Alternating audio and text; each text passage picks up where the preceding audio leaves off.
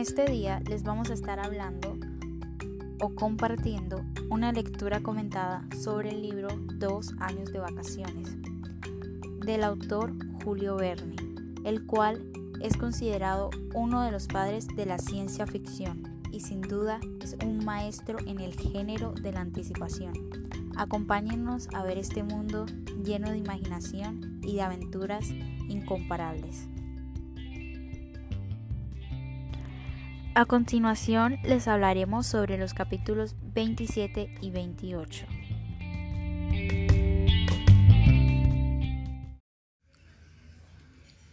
Capítulo 27. El capítulo 27 inicia describiendo el estrecho de Magallanes, que fue descubierto por el ilustre portugués en 1520 y donde se fundó Bromwich. Evans les enseña este sitio en el Atlas y también los canales que separan la isla Cambridge.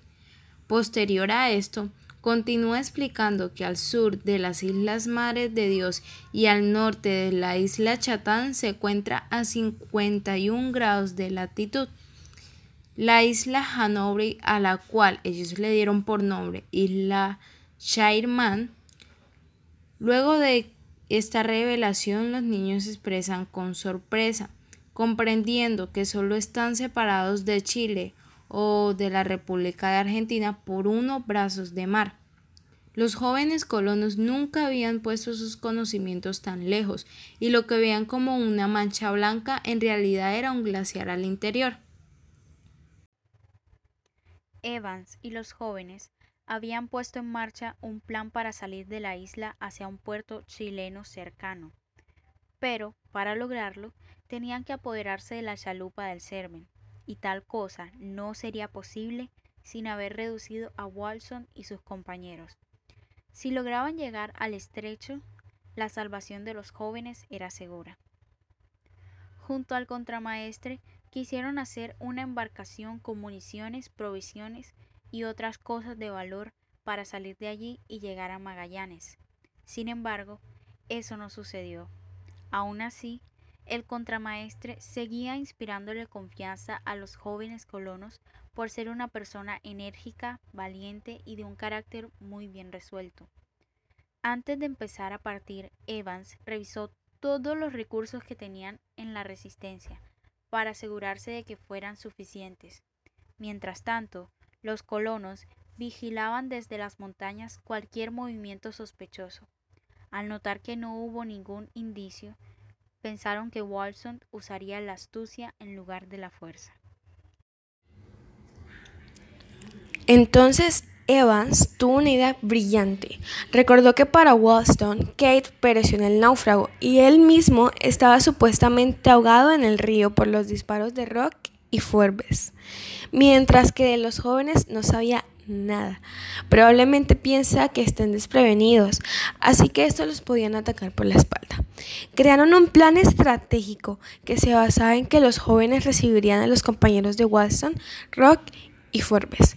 Una vez estos compañeros estuvieron dentro siguiendo el plan, empezaron a pasar al depósito y le dieron una ojeada a todo. Así reconocieron la puerta que daba al río. Esperaron la hora convenida, y abrieron la puerta del depósito con el objetivo de que Walston y sus cuatro compañeros pudieran apoderarse de la cueva del francés. Moco estuvo en una colchoneta esperando para dar la alarma y al paso de dos horas se produjo un suave ruido al interior del almacén que llamó la atención de Moco. En ese momento Forbes y Rock estaban quitando las piedras que aseguraban la puerta. Al cabo de un rato, la puerta quedó libre, solo faltaba una barra que estorbaba la entrada de la cueva. Una vez quitada, Rock abrió la puerta e inmediatamente sintió que había una mano sobre su hombro. Volteó y reconoció a Evans, el contramaestre a quien hacía muerto. Rock reaccionó rápidamente empujando a Evans dándole una puñalada que rozó su brazo izquierdo. Tras realizar esta acción, salió corriendo por la puerta abierta y sin embargo no había dado ni 10 pasos cuando se escuchó una detonación. Evans le había disparado a Rock, pero el fugitivo ni siquiera salió herido. Entonces, por último, Evans le perdonó la vida a Forbes por la intervención de Kate. Continuamos con la lectura compartida del capítulo 28. Rock había escapado del balazo al contramaestre y debía informarle a Wilson que sus planes habían sido descubiertos. Al día siguiente, los jóvenes se dieron cuenta de que habían huellas fuera de la cueva del francés y todas se dirigían en diferentes direcciones, por lo cual decidieron preguntarle a Forbes cuál era el plan de Wilson, y este confesó que los niños que lo habían recibido con cariño iban a ser asesinados esa misma noche cuando abriesen las puertas. Evan quería saber más sobre el asunto, pero Forbes no confesó el paradero de Wilson, por lo que Evans organizó con los jóvenes el plan de ir al bosque Las Trampas para ver si los malhechores andaban por ese sector.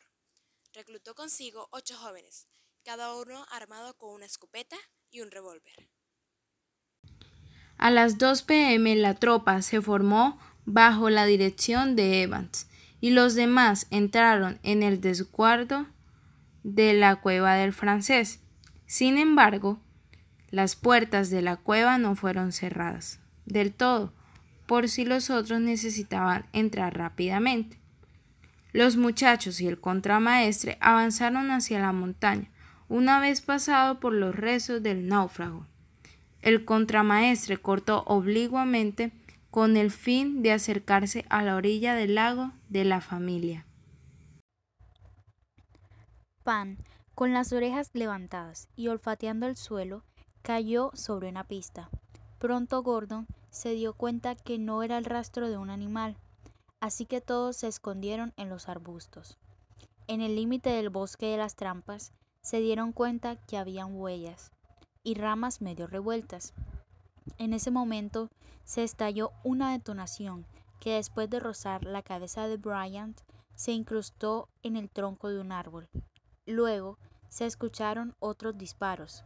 El último de estos los había realizado Donipan, quien acababa de dispararle a un hombre que cayó bruscamente bajo los árboles. Después de un rato, notaron que Bryant había desaparecido. Entonces empezaron a buscarlo con la ayuda de las huellas de Pan. Donipan se lanzó sobre un hombre sin pensarlo cuando descubrió que éste estaba atacando a Bryant, pero no tuvo tiempo de tomar su revólver y fue herido con un cuchillo en su pecho. Donipan aún respiraba, pero esta era muy débil. Era de temer que su pulmón hubiese sido herido. Los jóvenes rápidamente reunieron algunas ramas y construyeron una camilla para Donipan. Y emprendieron su camino de vuelta a la cueva del francés para curarlo. Pero al llegar se dieron cuenta de que estaba siendo atacada por Watson y sus dos compañeros.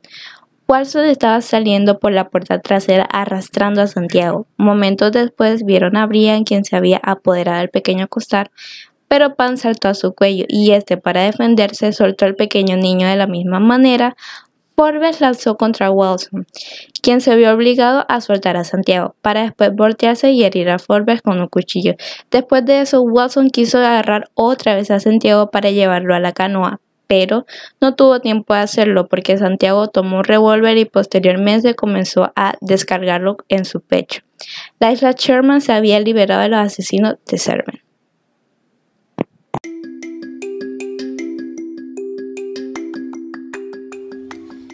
Esperamos que haya sido de su agrado.